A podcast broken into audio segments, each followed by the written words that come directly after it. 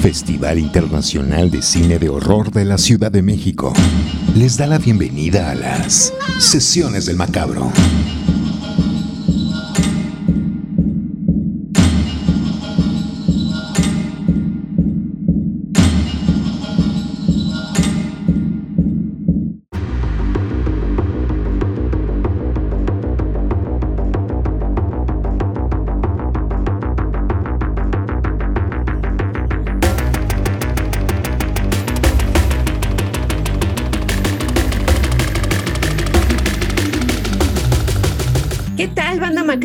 Están? Bienvenidos una vez más a estas sesiones del Macabro. Soy Cassandra Vicario, les doy la más cordial bienvenida a este podcast que hoy cuenta con un invitado muy especial. Pero antes de ir a conocerlo y platicar con él un ratito, es momento de saludar también a Edna Campos, quien me acompaña en la conducción de este podcast. Edna Campos, ¿cómo estás?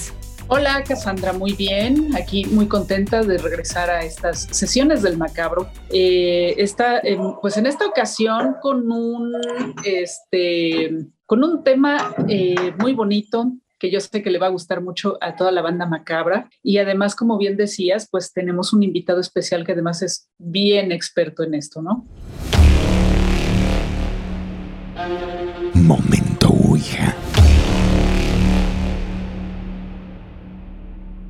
Eh, esta noche vamos a hablar un poco de lucha libre y terror. ¿Y quién mejor que The Killer Film, nuestro querido amigo, que también ha sido gran colaborador del festival en, algunas ocasiones, en algunos años, este, para platicar de, este tema, ¿no? Que, que, además, bueno, para contextualizar un poco, pues The Killer Film se especializa justamente en eh, el cine de lucha libre. Conoce de todo, incluso por ahí, bueno, tenemos, ha hecho por ahí eh, algunos documentales, eh, ha escrito libros, de hecho, con nosotros escribió el libro Terror del Rudo, ¿no? Con, en, en, una colaboración con Macabro. Esto fue en el año 2014, en el Macabro 13, que además pues estuvo muy, muy plagado de cine de lucha libre en esa ocasión, ¿no? En una curaduría que además hizo eh, Killer Film, ¿no? Y eh, además, bueno, con la presencia de Tinieblas y Aluche eh, como invitados especiales en el festival, ¿no? recuerdo que algunos, algunos de nuestros invitados de aquel año estaban así, como de, ¿qué está, ¿qué está pasando aquí, no? Íbamos a ver una película de vampiros, ¿no? En, en el Teatro de la Ciudad, que además estaba repleto eh, íbamos a eh, hacerle un homenaje ahí a, a Tinieblas, ¿no? Estuvo ahí con nosotros, estuvo Aluche, ¿no? Y eh, por supuesto, pues estaba Killer Film para este, introducirlos, ¿no? Y recuerdo que eh, nuestro amigo Charles Pinion, que venía de Estados Unidos, dijo, es que yo traía el jet lag y por supuesto se había fumado algo un poco antes de la, de la función y bueno, dice que, estaba, que la pasó fantástico, porque para él fue como muy mágico el teatro con, bueno, con que tiene esta arquitectura tan fantástica y tan, tan hermosa, eh, el, luchador en el escenario y después una película de vampiras. Fue así como un, gran, e, fue un gran encuentro con la cultura mexicana. Él estaba sentadito y dice que no pasó la noche de su vida. Entonces, eh, pues, pues bueno, esa es como, esa es como la introducción de este tema, ¿no? Eh, la aproximación que tuvimos, que posiblemente haya sido la más cercana a la lucha libre que hemos tenido en Macabro, ¿no? Pero pues fue, todo fue de la mano de nuestro querido Killer Film. ¿Cómo estás, Killer? Qué gusto tenerte aquí en las sesiones de Macabro.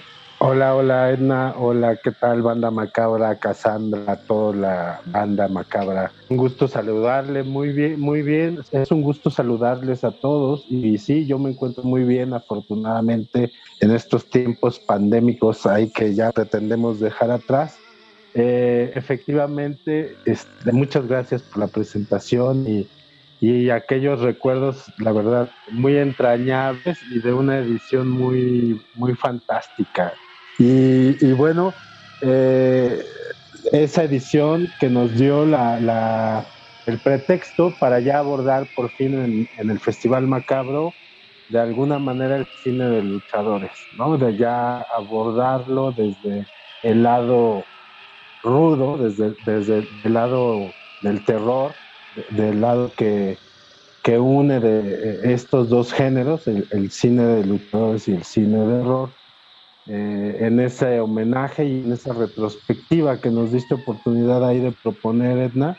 Es maravilloso que, que como país tengamos esta aportación a la cinematografía mundial, global, como desde ahora ya, ya podríamos ver y con ejemplos, pues como no sé, ya, ya, ya ya se vio en la última edición de Macabro, hay por ejemplo la de, eh, ¿cómo se llama? Eh, de luchador nazi.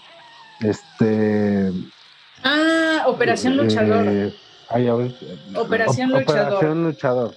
Así es. Uy, como ya vimos con el caso de Operación Luchador, o sea, es una peli, pues como ya al estilo de la vieja y clásica Jesucristo Cazador de Vampiros desde Canadá, pero con los personajes y retomando la perspectiva de, la lucha libre mexicana, en este caso con una maravillosa película, como se llama, documentario o, falso documental, eh, y, pero que pues, uff, o sea, pues si, si los nazis ya anduvieron por acá en México, si los luteros la familia fundadora de la lucha libre es de, de, descendencia alemana, pues ¿por qué no por ahí imaginarse y comenzar a hilar eh, estos, estos eh, cabos eh, mediante la mitología de la lucha libre, ¿no? Cabos históricos a través de algo pues que también tiene su historia, que es la lucha libre. Entonces,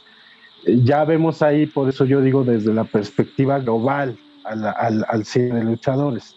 ¿No? no ya no solamente desde, el desde la perspectiva clásica, digamos, que también hacía falta mucho estudiarla, ¿eh? o sea, por eso nos clavamos con Terror de Rudo, con esta edición, pero que por ejemplo dio pie justo a que la catorceava ya tuviéramos el libro de Terror del Rudo, como tú bien lo mencionas.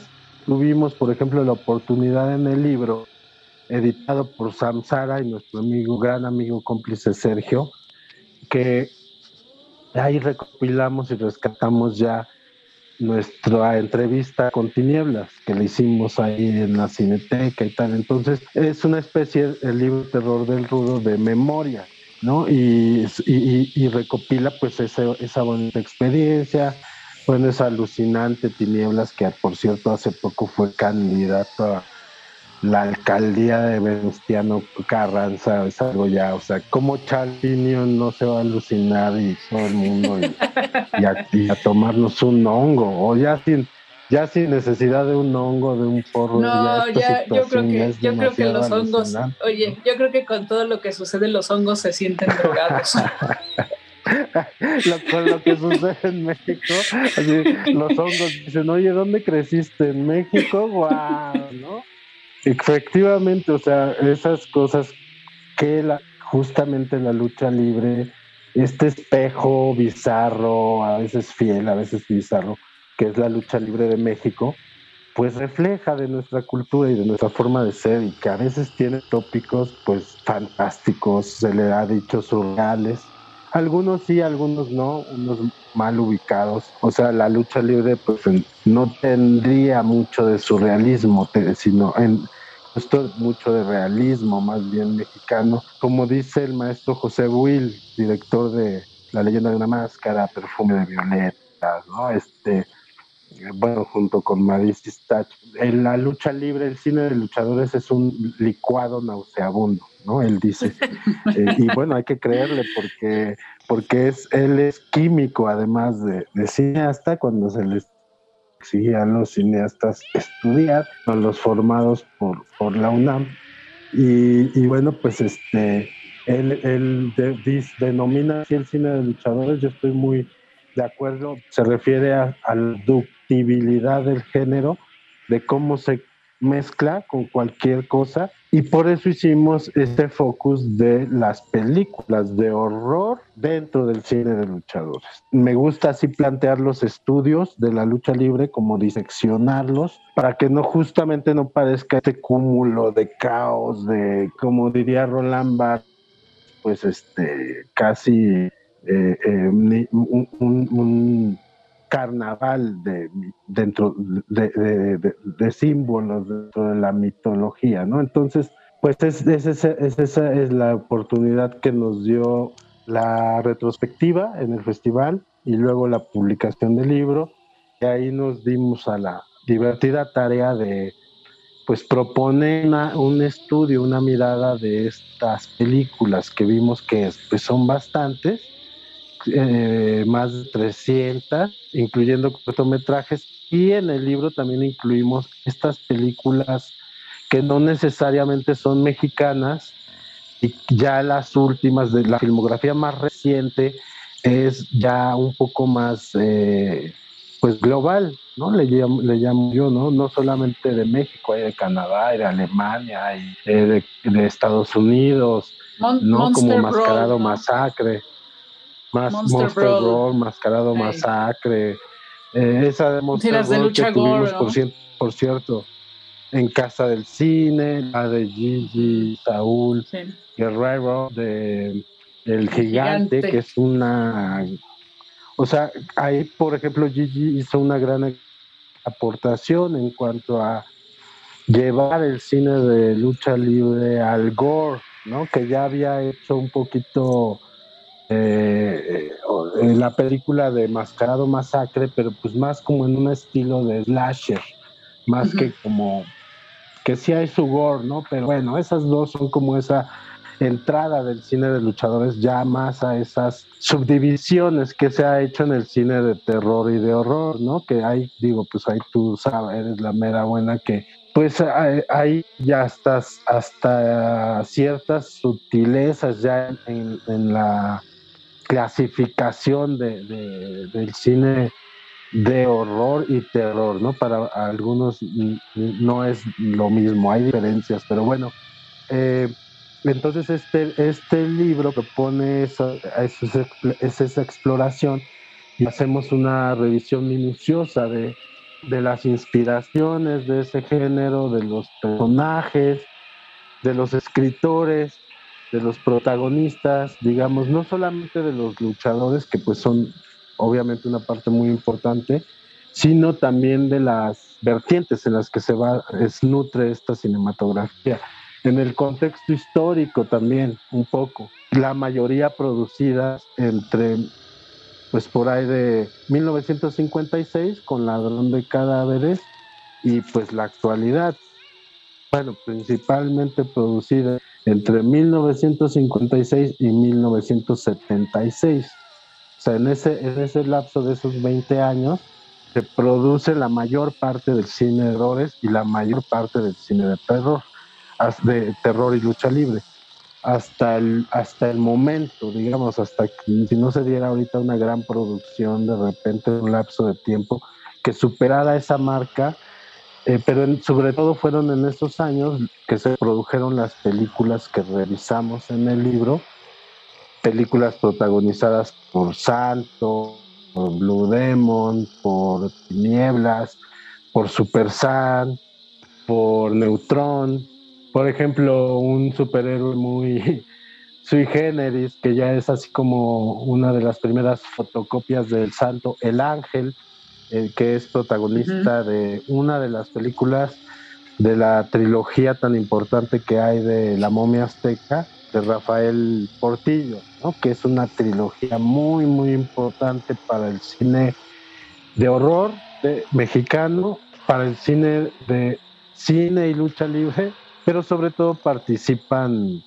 luchadores como Murciélago Velázquez, eh, por ahí Enrique Llanes en esa película, en esa trilogía, y con créditos en pantalla, además, ¿no? En algo sumamente emocionante para mí y ahí quedan sus nombres, ahí ahí queda su participación y su paso, el Lobo Negro, por supuesto, Guillermo Hernández.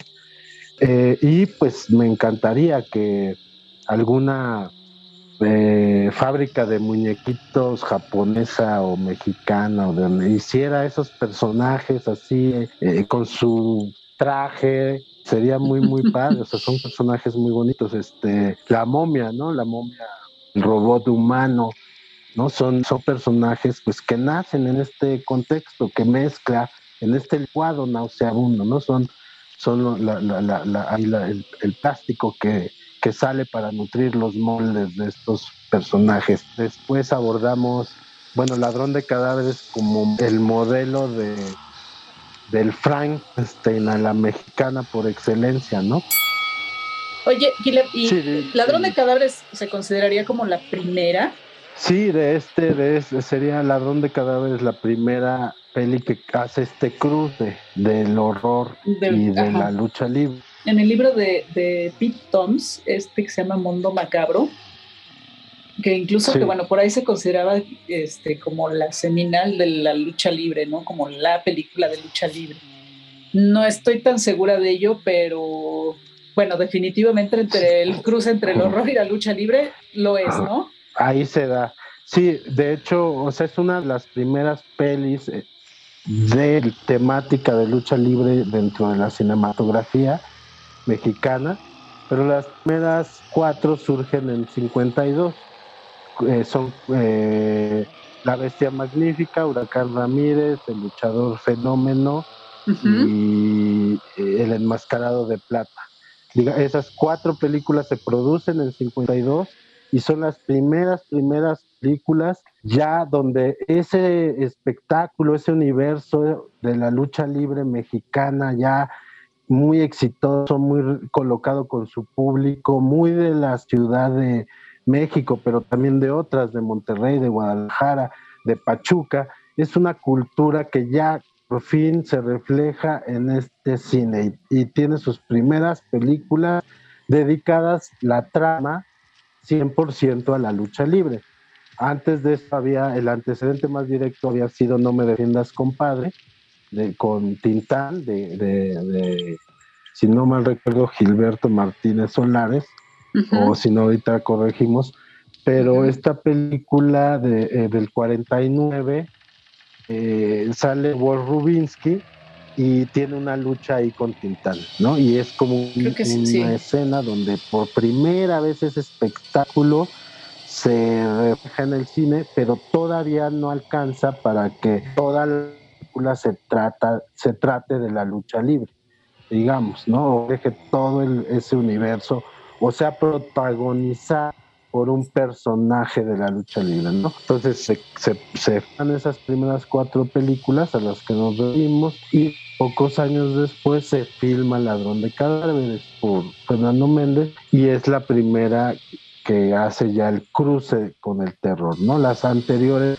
habían de hecho sentado el precedente de acercar el género de la lucha libre a otros eh, eh, porque pues esa es la, la, historia del cine, ¿no? Esas es la, las narrativas que van atrayendo a las, a las audiencias. Entonces, El Enmascarado de Plata es una aventura muy film noir, donde inclusive los, los esbirros se visten así como en películas pues de Elliot Ness y tal. Y esa película, pues está el dato ya estudiado, por supuesto, comprobadísimo de que se la ofreció, la escribió José G. Cruz, que fue, era el autor del, de, la, de la fotohistorieta del Santo, y, esta película estaba escrita para el Santo, pero el Santo la rechazó.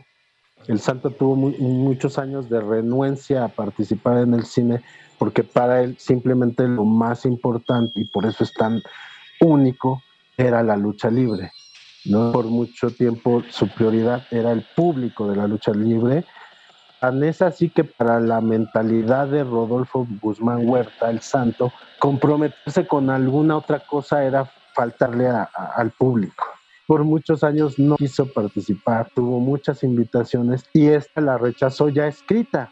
Entonces se hizo un ardid un poquito en en la prensa deportiva y en las primeras revistas especializadas de lucha libre, donde el médico asesino como que asusó al santo, diciendo que él era el mejor luchador, que era el más popular y que por eso iba a protagonizar la película del enmascarado de plata, como es muy raro, ¿no? Es, es una peli, se llama así, pero no la protagoniza el santo, se llama como el cómic del santo, pero el protagonista es el médico asesino. Entonces todo un malabar ahí como en la 4T, donde el, o sea, el santo, o sea, está escrita para el santo, pero entonces ponen a la segunda estrella que es el médico asesino y se sigue llamando la película El enmascarado de plata para atraer al público. Entonces el, protagonista no es el santo, sino el enmascarado de plata es el médico asesino. Y en la película, el verdadero enmascarado de plata es el villano. Y por eso es el pretexto de que la película se llama El Enmascarado. Pero, pero imagínate, Edna, pues esto tiene su lógica porque en ese entonces la revista del Santo pues era lo más popular, se editaba tres veces a la semana, o sea, era casi como el, lo más cercano a, la... O sea, la tele tenía dos años. No era ni el libro semanal ni el libro vaquero, ¿no? Que eran semanales. Era como que eran semanales, como dice el nombre, ¿no? Sí, era como casi el primer wifi eso. Entonces, es que tres veces a la semana. Entonces, imagínate si iban a desperdiciar ese poder de ese TAC del enmascarado de plata para no ponerle así a una película en la que se estaba invirtiendo y donde el señor Rodolfo Guzmán se echó para atrás. ¿no? Y luego el santo contestó en esa revista, que, esa ardid publicitaria que decíamos, porque se hizo la campaña y el médico asesino se pasó un poco de la raya diciendo que pues, él era el mejor, que era el más popular y que era mejor que el santo. Y entonces el santo escribió una oh. carta que ahí tenemos en, en, una tesis a la revista mm. Punch, exacto, ahí golpe bajo, ¿no? Están prohibidos los fouls en la lucha libre. Entonces, exacto, ¿qué pasó ahí? ¿No? ¿Qué pasó? Pues lo dio. Y, entonces el santo escribió una carta a la revista Punch, que fue publicada en su momento en la revista Punch, comprada por todos los fanáticos de la lucha libre, que pues en la que decía, no, pues el señor está en su, algo así como el señor está en su derecho de creerse el mejor, pero eso solo lo resuelve y lo dice el respetable público. Y si el señor se cree mejor que yo, pues lo tendrá que demostrar en el ring. Bueno, ahí pues fue la respuesta del santo. Nunca se dio esa lucha. Al contrario, oh. inauguraron ya dos años después la, la Arena México remodelada.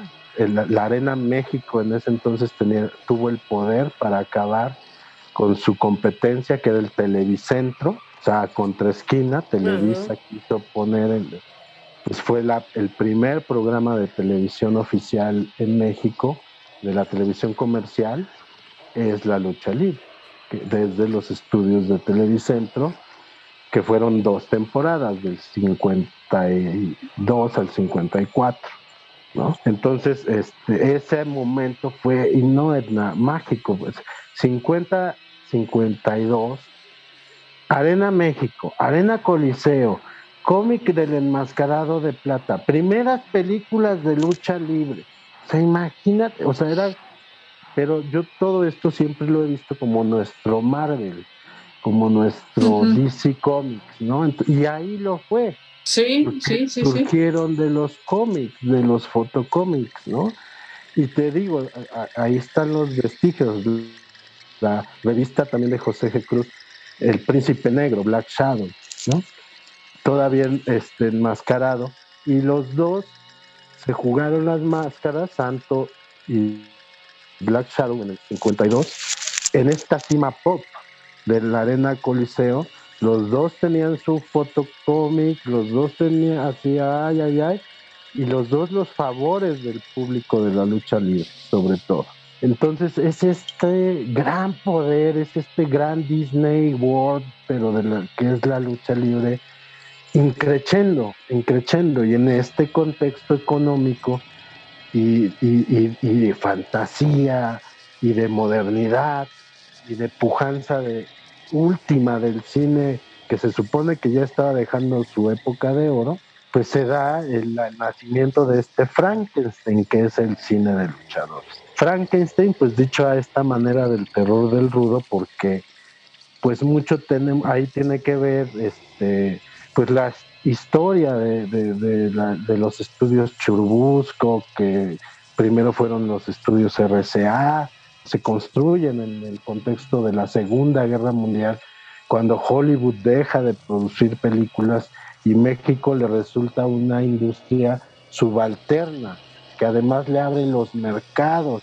Y que todo eso ya está estudiado en tesis como por ejemplo la de eh, Alberto Ruiz Sánchez, que describe con hasta documentos del Pentágono cómo este plan estaba pues ahí, ahí es, pues, escrito, ¿no? Y pues la muestra es que en ese entonces, por ejemplo, México tenía tres distribuidoras internacionales para hacer llegar estas películas a una a Europa y Asia, una, a Sudamérica y Centroamérica otra, y a China y Rusia la más rara, no sé qué, y Estados Unidos, ¿no?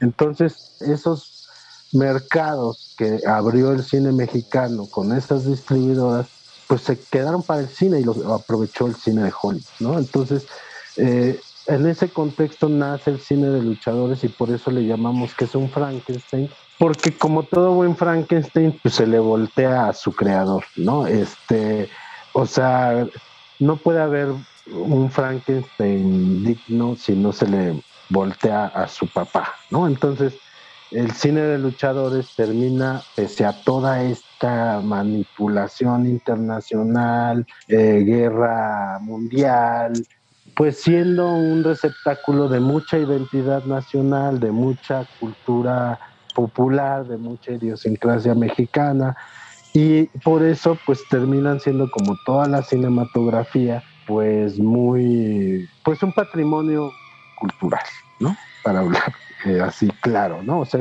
¿por qué lo hablamos desde esta perspectiva, Edna? Porque pues ahora que jaja, jiji, y los mis queridos millennials adoran el cine de luchadores y ya está restaurado y parece como si siempre hubiera participado en Cannes y la chingada, pero no, todavía hace falta eh, muchos espacios para seguir reconociendo este cine, ¿no? Y por eso es la lucha y por eso agradecemos también a Macabro estos espacios para el cine de luchadores y pues además ve que divertida nos ponemos este explorando pues este nuestra nuestra filmografía ¿no? y esta filmografía que ya propusimos que la exploramos el terror del rudo eh, cuáles son los licántropos de, de, estas películas que cuáles son los Frankenstein que cuáles son los vampiros qué películas se inspiran más en el terror por ejemplo justo nacional de las momias prehispánicas, de las momias de Guanajuato, de la colonia,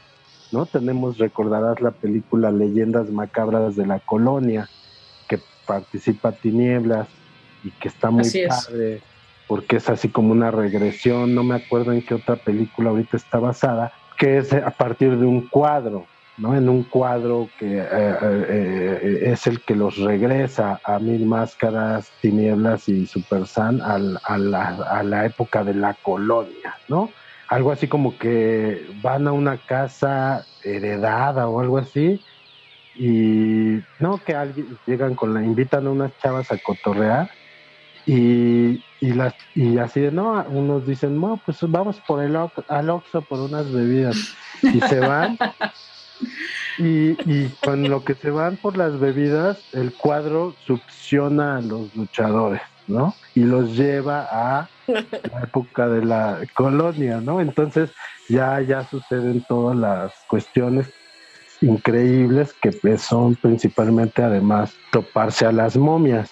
Pero fíjense aquí qué bonita contradicción de nuestra historia y de filmografía, pero que es la el encanto de estas pelis, que ahora es encanto, pero fue en su momento lo que decimos, pues lo que los las mantuvo fuera de la de la creme et nat, ¿no? entonces, de la creme de la creme de la cinematografía nacional, ¿no? Entonces, eh, por ejemplo, pues si viajan a la época de las colonias, de la colonia, pues esa gente todavía no era momia, todavía faltaban muchos años para que, para que, para que, para que se momificaran, exacto. Sí, tienes toda la razón. Entonces, este, Buen punto. pero bueno, no vamos a, entrar a, o sea, eso es No nos vamos a poner exquisitos porque les vamos a encontrar absolutamente todos, todo, a todas.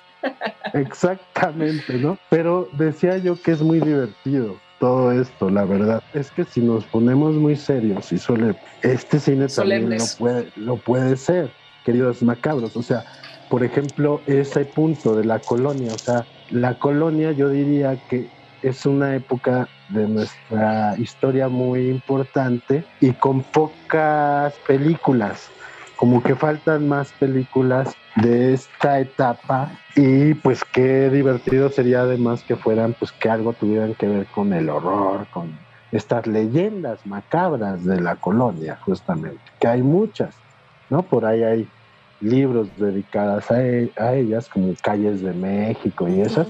Eh, con aquella, por ejemplo, leyenda de la joya, ¿no? que podría así, parecería como de guion, deberías producir esa, así como la de, la de la joya, ¿no? O sea, pero empezaría así en el Estadio Azteca, en la zapatería La Joya, y así de, ah, sí, y ahí habría un fantasma asesinando gente.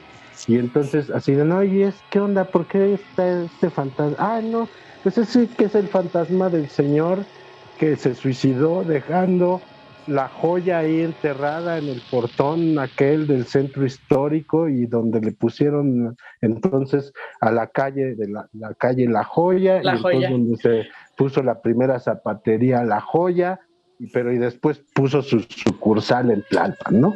Y, y, pues se trasladó con todo y leyenda, o sea, pues así es la Ciudad de México, ¿no? Entonces, eh, eh, esta es este, eh, maravillosa esa fuente de mitología que ha dejado Estela en nuestra propia historia, ¿no? Y, eso se ve, por ejemplo, pues también en esta cinematografía del cine de horror y, y de lucha.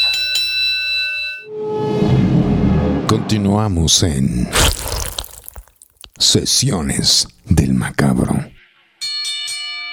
Oye, Killer, ¿y tú, ahora sí que para la banda, eh, millennial, centennial, que quiere conocer más este cine de lucha libre, justo de esta época que, nos has estado platicando a detalle, recomiéndales cinco películas. Pues, ¿qué recomendaríamos a esta bonita gente y bonito sector?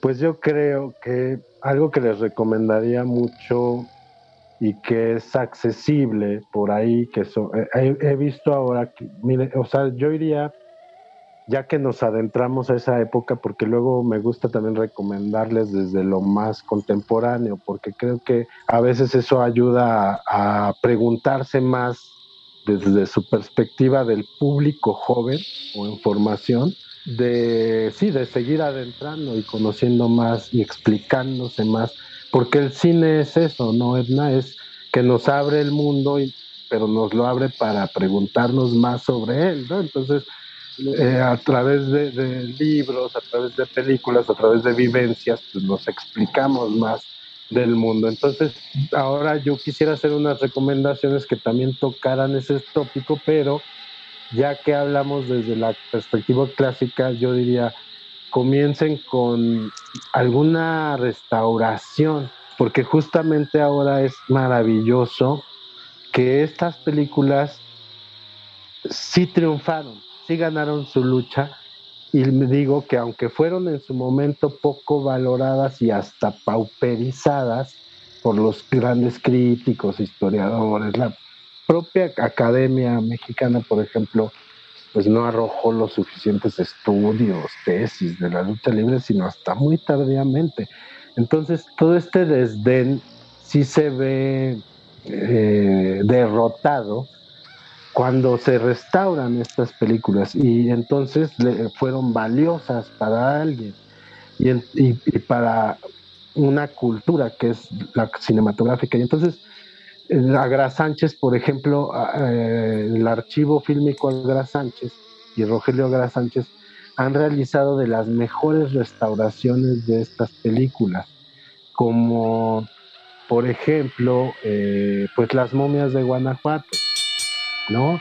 O por ejemplo, también eh, los campeones justicieros.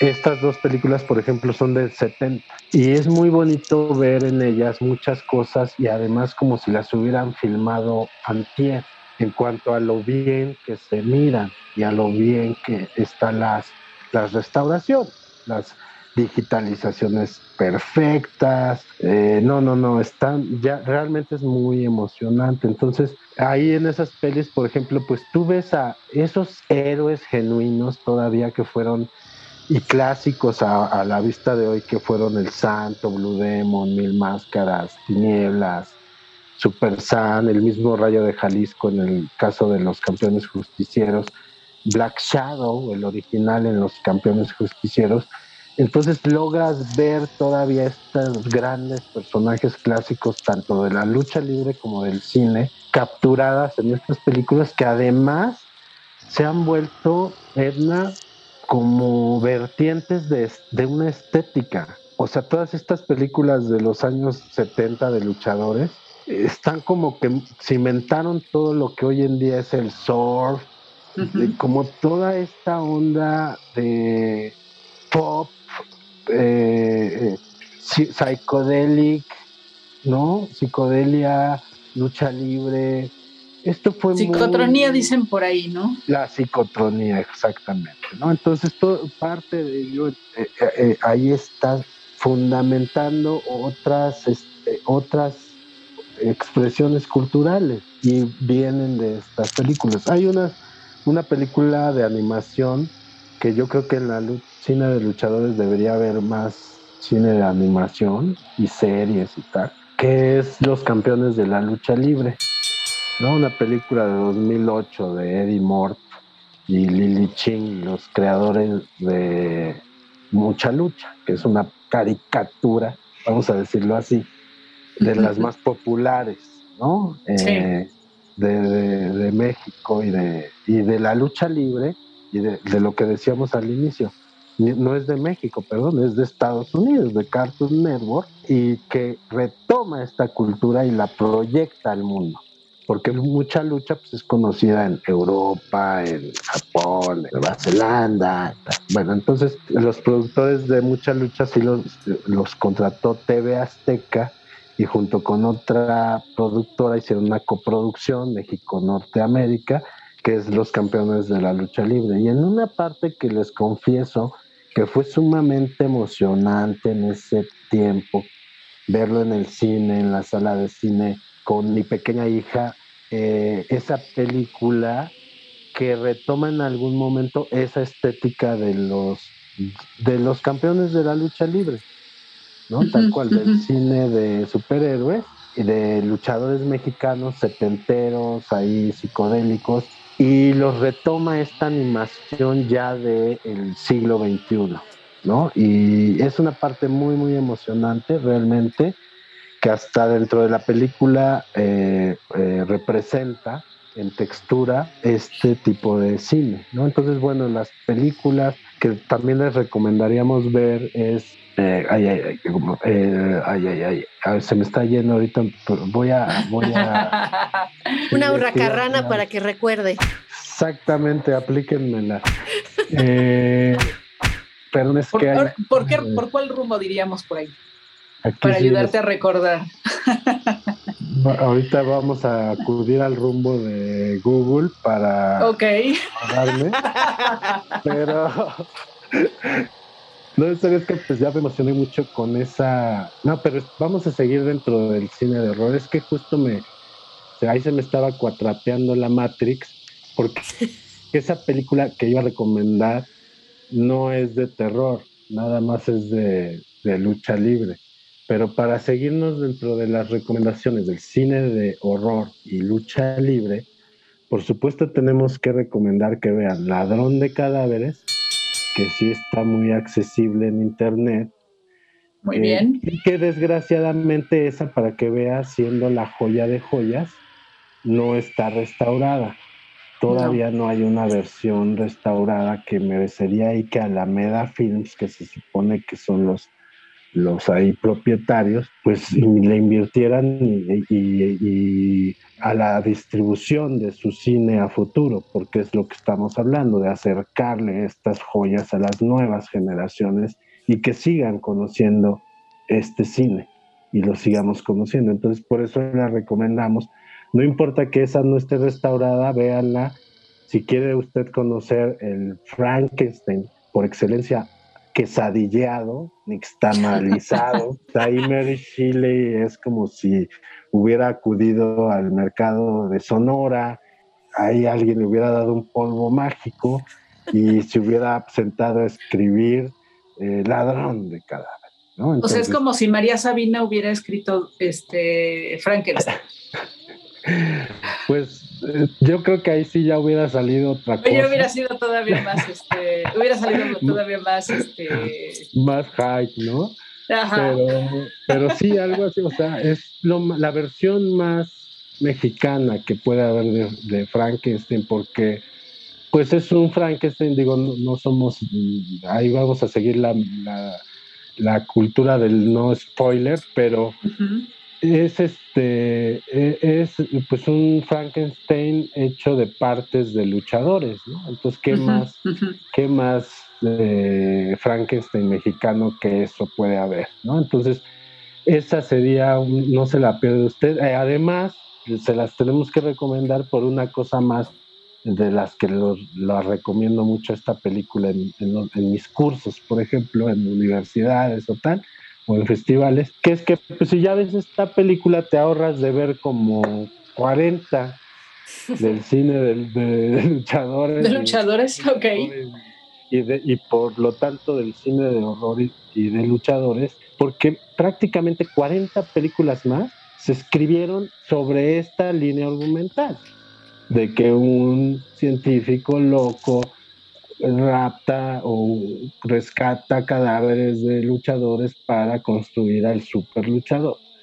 O sea, la horripilante bestia humana, eh, el mismo, el médico asesina, asesino contra las luchadoras, el santo contra el doctor Frankenstein.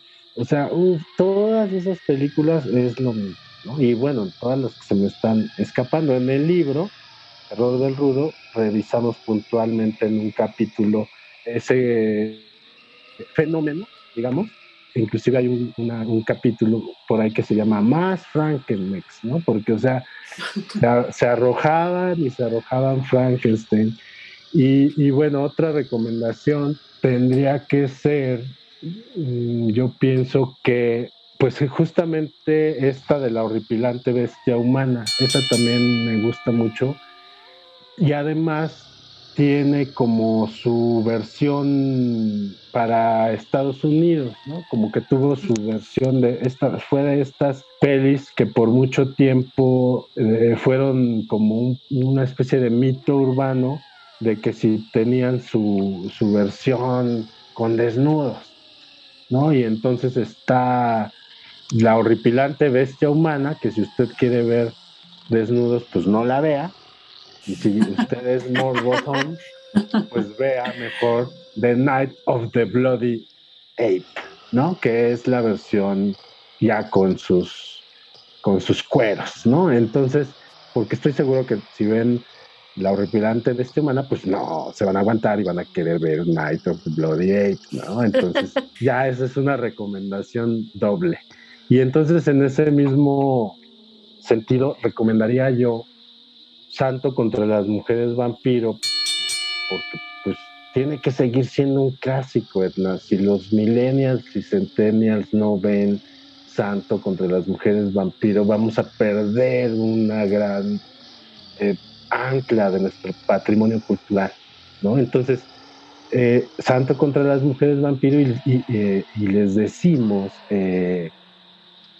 que también vean aquella versión, ya que ah, estamos sobre, sobre las recomendaciones que tienen su, su versión B, pues la del tesoro de Drácula y el vampiro y el sexo, ¿no? Porque esa es, otra que estuvo además en Macabro cuando con Viviana García Besné la, la, rescataron Y entonces esta peli también cumpliría todas estas características que hemos recomendado en las recomendaciones. O sea, está restaurada, además como que destapó, dejó de ser un mito, una leyenda cuando ya la rescataron. O sea, en serio, eh, los libros decían, ¿quién sabe si existe? Y sí existe. Entonces, fue muy emocionante, Etna, cuando la proyectaste tú en Macabro. Déjame decirte que yo si no me aguanté, lloré. O sea, fue tan bonito que... Sí, fue una gran experiencia y el público gritó, santo, santo, o sea, como en la, usanza de un canon que sentó ese, esas proyecciones, ese cine, cuando proyectaban películas del santo en el cine mariscal, en el cine latino, ahí no porque era de para las grandes, sino en, en todos estos cines, eh, eh, pues donde circulaban estas películas, la ley era que el público eh, Respectivamente les decían piojito. Exacto, grita, y gritaban santo, santo. Y eso se repitió después de mil años, ese ritual en esa sala, con esa película. Y bueno, además el calorcito especial que se empezó a sentir, pues también fuera como de cine piojito, ¿eh? O sea, entonces, bueno, esas recomendaciones les haríamos. Déjame ver si, si haríamos alguna otra. Ah, porque decíamos que lo contemporáneo, ¿no? Entonces, eh, si usted puede ver, o sea, por esta que decíamos al, inicio de, de, Operación Luchador, ¿no? Pues es yo creo que una manera muy eh, además con humor de acercarse a, este género. Y, también pues Monster Bro, ¿no? Esa que, decías de Jesse T. Cook de Canadá. Pues esa es muy padre porque pues si te gustan además como los videojuegos y eso, eh, es como muy en esa manera. Es, muy divertida. y es lucha libre, eh, ahí es al revés, ¿no? O sea, en las películas que hemos hablado, eh, eh, la, la, mitología del horror se adoptó a la lucha libre. Y en esta otra, la lucha libre se adoptó a la mitología del horror, porque los quienes luchan son eh, los personajes clásicos del cine de horror, los monstruos clásicos del cine de horror, ¿no? O sea, el vampiro contra Frankenstein, el hombre lobo contra el hombre lobo, la momia, bruja, la momia contra el hombre invisible, entonces, pero en el ring de lucha libre y narrado ahí por unos un narrador hasta clásico de la lucha libre, ahí de, de Glow, por cierto. Entonces, es también una buena recomendación y pues es, ya dirán los puristas, pero eso es wrestling norteamericano, ¿no? Bueno, estamos, recordemos, hablando, sí es válido porque, te digo, a mí me gusta darle cabida a todas estas miradas porque nos da pretexto para seguir hablando y hablando, pero, o sea, realmente es válido también y, y por eso decíamos, eh, también es interesante ver esta lectura del cine de luchadores hoy en día o la lectura contemporánea del cine de luchadores forzosamente es desde lo global, desde lo más global.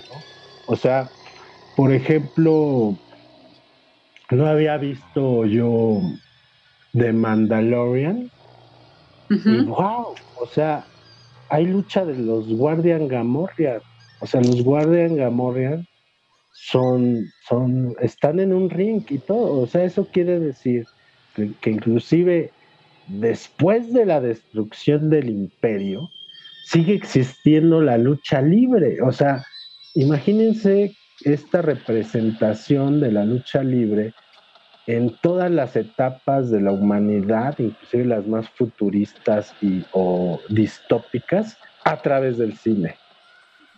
Y de las series, y del audiovisual, y de la industria que hoy mezcla ya todo, ¿no? Eh, entonces, eh, porque pues la salida también del audiovisual, pues no podemos decir que el Internet pues es una de las principales y sus diversas pantallas que según la que tú traigas, ¿no? Entonces, eh, o hay una película de animación mexicana que se estrenó en medio de la pandemia que fue eh, el Club de los Cinco, algo así se llama, que es una animación y hay uno de los héroes que además es una película muy bonita porque está ambientada como en la Ciudad de México y uno de los héroes es un luchador. Entonces, como que los personajes de la lucha libre o la lucha libre tienen mucha presencia hoy en día en sí en, el cine y en el audiovisual. O sea, casi, por ejemplo, pues desde Shrek, que Shrek está inspirado en Maurice Tillet, o sea, el mismo, la fisonomía de Shrek está inspirada en Maurice Tillet, que fue el ángel francés o Lange, Lange, Ador, no me acuerdo cómo en francés, que eh, era un señor que tenía gigantismo. Y entonces eh, era un freak y explotaba fue de los primeros freaks que explotó su fisonomía en la lucha libre. Y entonces Shrek está basado en Maurice Tillet y Shrek lucha en las películas, o sea, si recordarán tal cual, tal cual, cuando hablo lucha, es que hay un ring y, lucha, o sea, dentro de la historia fílmica. Entonces esas serían como algunas recomendaciones ahí para echarle un vistazo a, la pues huella de la lucha libre en el cine y del cine de horror en el cine de luchadores. Pues buenísimo, Killer. La verdad es que nos has dejado muchísima tarea a todos. Digo, algunas, algunas ya íbamos adelantados, pero acabas de dejar eh, toda una lista bien, bien interesante que creo que, bueno, a toda la banda macabra que, le guste la, eh, tanto la lucha libre como el cine de lucha libre, pues bueno, a buscarlas, ¿no? Por todos lados. Ahí hay unas, eh, Claro Video tiene varias películas de lucha libre, em, por ahí en, algunas otras plataformas, incluso Amazon. este, Tubi, Tubi, hay bastantes, este, y por ejemplo en Filmil Latino. En Filmil Latino también hay. Hay varias y eh, ahí con el comentario de que pueden ver mucho de cortometraje muy reciente hay así mucho, mucho, muy, muy reciente. Y em, eh, en movie también hay unas películas de luchadores, cosa que me pareció muy padre porque pues esa plataforma también es como de un corte más del cine de autor.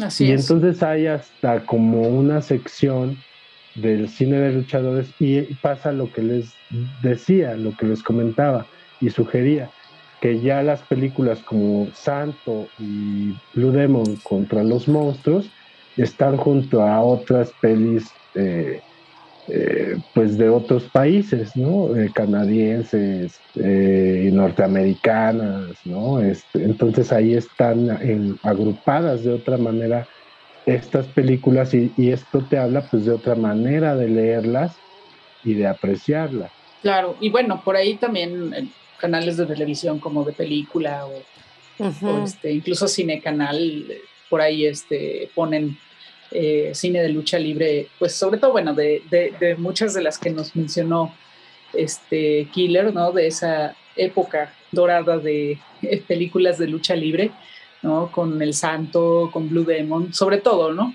Eh, que son, que eran los, pues los más famosos, ¿no? Sin embargo, bueno, pues es un abanico muy, muy grande y muy interesante, definitivamente, ¿no? Y eh, bueno, pues llegamos a la última parte, ya estamos por terminar este episodio de Sesiones del Macabro, pero no nos podemos ir antes sin jugar un juego que le gusta mucho a Cassandra. Así que cuéntanos, Cassandra. Killer, vas a tener que participar. Ah, con gusto. Juguemos. Ruleta rusa. Pues se trata de nuestra queridísima ruleta rusa fílmica. Es decir, que ya que estamos hablando de cine de horror y luchadores, pues cada uno de nosotros tendrá que tirar una película de horror y lucha libre que recomiendo que sea como su favorita y pues de forma aleatoria vamos a ir disparando estas, estas películas para descubrir que cuáles son las favoritas de Edna, cuáles son las favoritas de The Killer, que ya mencionó algunas creo, pero tiene mucho de dónde cortar, así que ahorita escoge unas nuevas seguramente y algunas que escogí yo también, ¿no? Para que, para que discutamos un poquito más y la banda macabra tenga más tela de dónde cortar y más cosas que ver y que buscar. ¿Por dónde empezamos, Edna? ¿Quién dispara primero? Pues el Killer, por supuesto, que es nuestro invitado. Venga, Killer. Otra, recomendación. Sí, tres pues, eh, Estas son, estos son solo tres tiros, digamos, o sea, solo pues, tres películas cada sí, Y tiene, que ser, solo y tiene una. Que ser, y tiene que ser la primera que te venga a la cabeza. Sin buscar en Google. No, ahí van. Santo contra los zombies, eh, Santo contra el Doctor Muerte y atacan las brujas. Ah, muy bien, eso, muy bien. Eso. Bueno, yo tengo este arañas infernales. Ok. tengo, bueno, esa hace ratito la mencionó Killer, ¿no? De Santo contra las mujeres vampiro, que es clásico, clásico, clásico de clásicos. Y sí, por supuesto, el vampiro y el sexo, ¿no? Así es. Yo creo que yo coincido con Edna en Santo contra las mujeres vampiros, sí es un clásico, ¿no? El vampiro y el sexo, que tiene su encanto también y que fue todo un descubrimiento en su, en su momento. Y yo, eh, una de Arturo Ripstein que se llama La calle de la amargura, que también es basada en un mm, hecho real, ¿no? Pero también bastante terrorífica, diría yo. sí, de hecho, sí, muy terrorífica, del terror realista de la Ciudad de México, el, el tema de las goteras. Así es. ¿no? Eh, prostitutas que suministraban gotas oftalmológicas a sus clientes y pues los dormían y se les pasó la mano con los mini luchadores Espectrito y la Parquita, ¿no? Y bueno, que venían de luchar, por cierto, después de hacer unos eventos a campañas políticas y cobrar una buena lana, ¿no? Entonces, es una historia muy, muy padre, Cassandra y pues qué padre juego. Nada más yo creí que podía, nada más me acordé que se me olvidó comentar de, de Santo contra los zombies, que esa me gusta mucho porque los zombies, o sea, no tienen mucho maquillaje que digamos, y entonces son así el cavernario Galindo y otros luchadores, y aparecen así, o sea, como tal, casi son como de feos que eran, digamos, ya no hubo ya no hubo mucha necesidad. Nada más les pusieron un poquito de ojeras, ¿no? De hecho es muy chistoso porque el vestuario que le pusieron, sí, ándale, ojeras, pero es como de duendecillos así, como la, son como cinco zombies y su vestuario es así como de, más bien como de, de, ayudantes como de Santa Claus. Hay unas fotos, porque esa peli es a blanco y negro, pero entonces hay unas fotos que sí fueron a color y entonces los zombies sí están maquillados de verde, toda la cara, toda la, es así verde, pero pues en el cine de blanco y negro pues no salía. Entonces, este, ese está bien para... No, pues está, está, la verdad es que sí es, es maravilloso el mundo de la lucha libre y este, y bueno, toda, toda su este, toda esta imaginería que se plasmó en el cine, ¿no?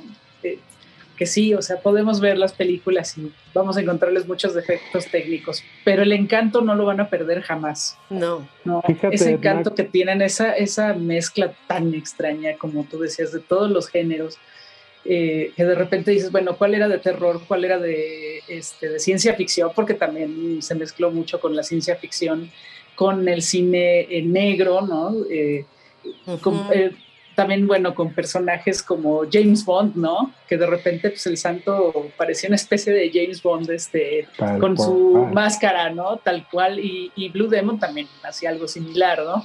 Eh, en el cochecito deportivo, eh, también muy elegantes, muy, este, con mucha clase, ¿no?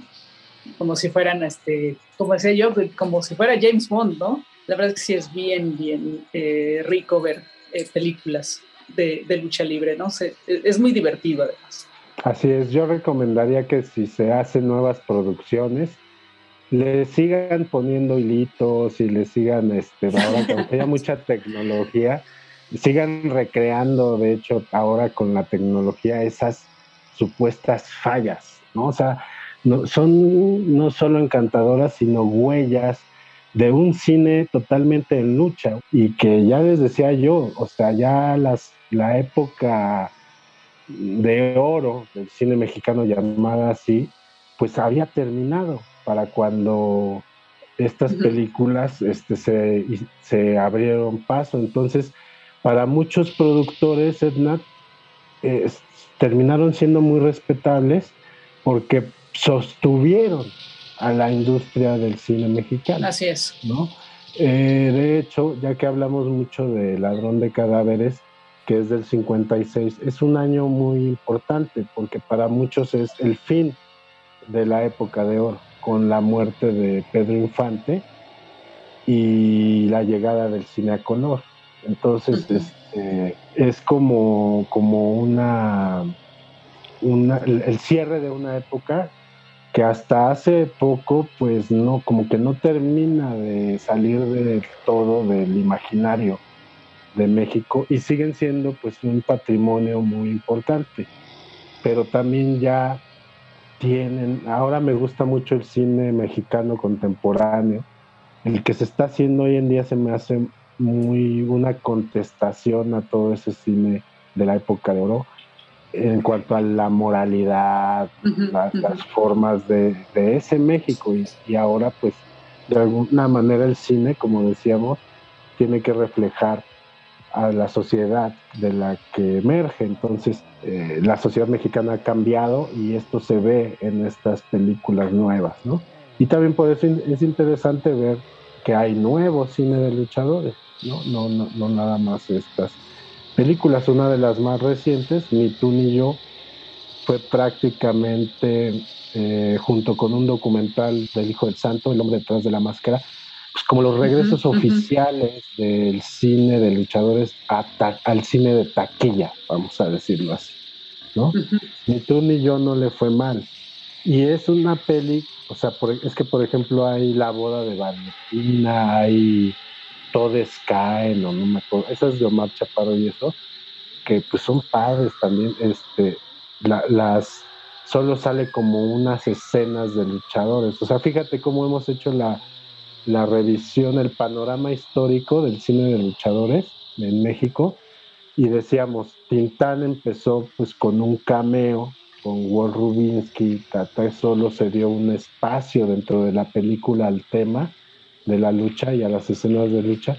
Y en su, en su renacimiento o en su nueva etapa o en su emerger en el siglo XXI, nuevamente es como en pequeñas partes que sale la lucha libre, como en esas películas de Todes Caen y, y eh, la otra, que la boda de Valentina y alguna otra, esta misma que mencionaba yo del Club de los Cinco, pero la de Tú y yo es una peli 100% en temática de lucha libre. De lucha libre. ¿no?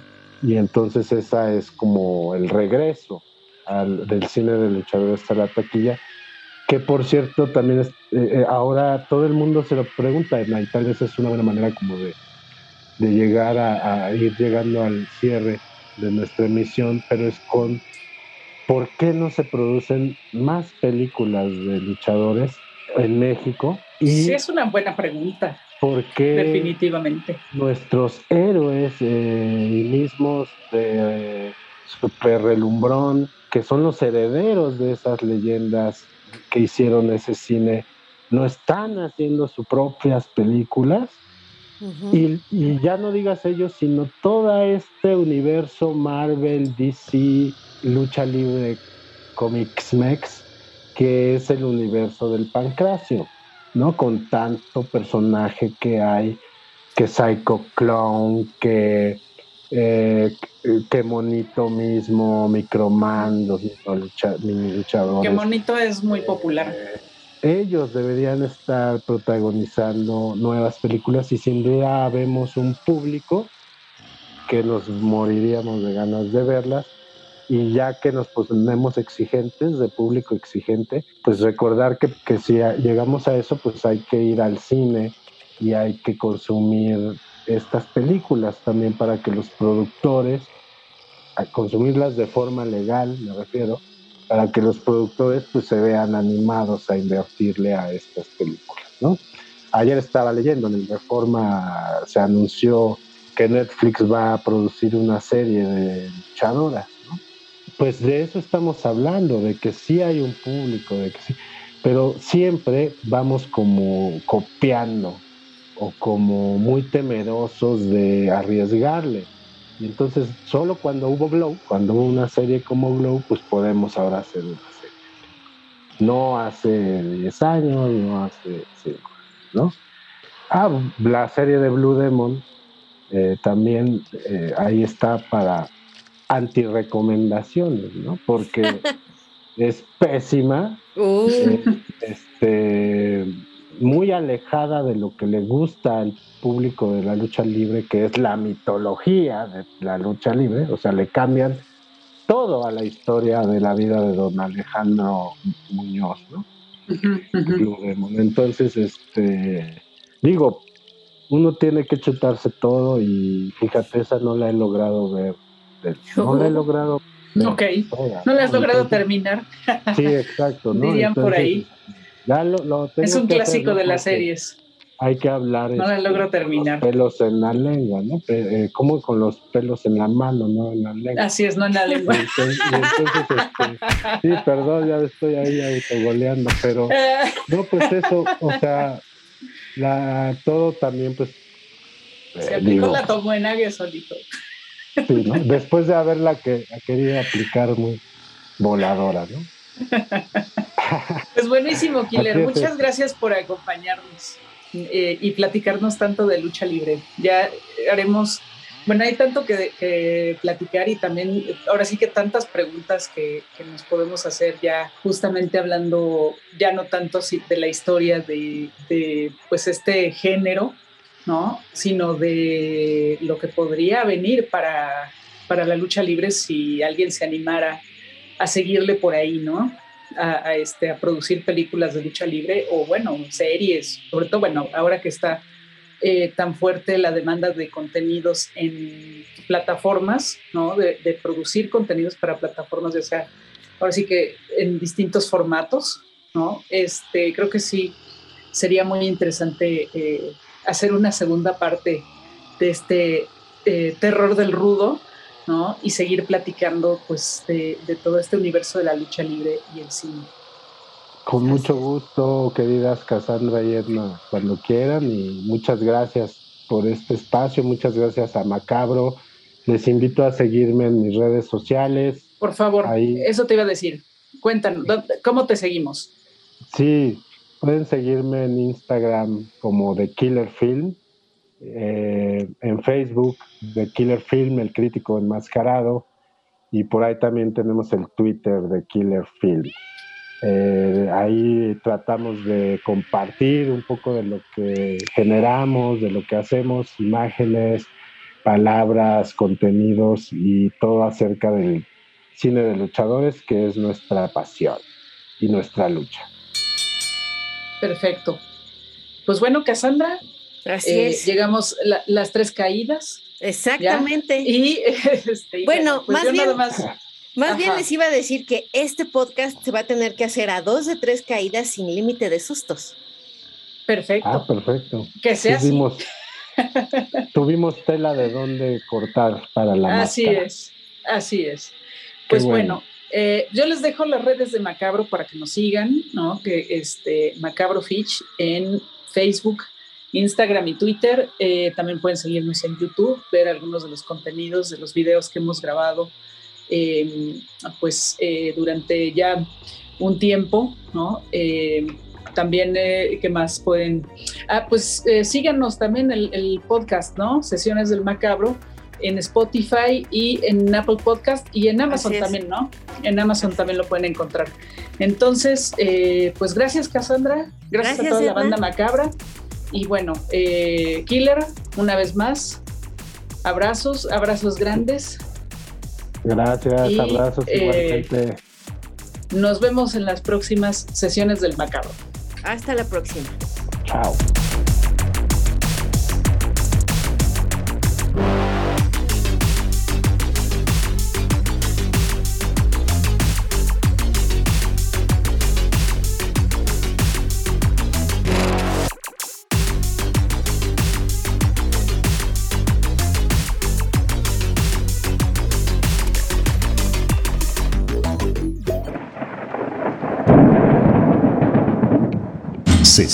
Del Macabro.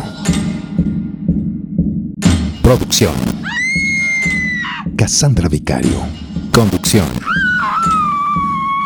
Edna Campos y Cassandra Vicario. Muchas y macabras gracias por su atención.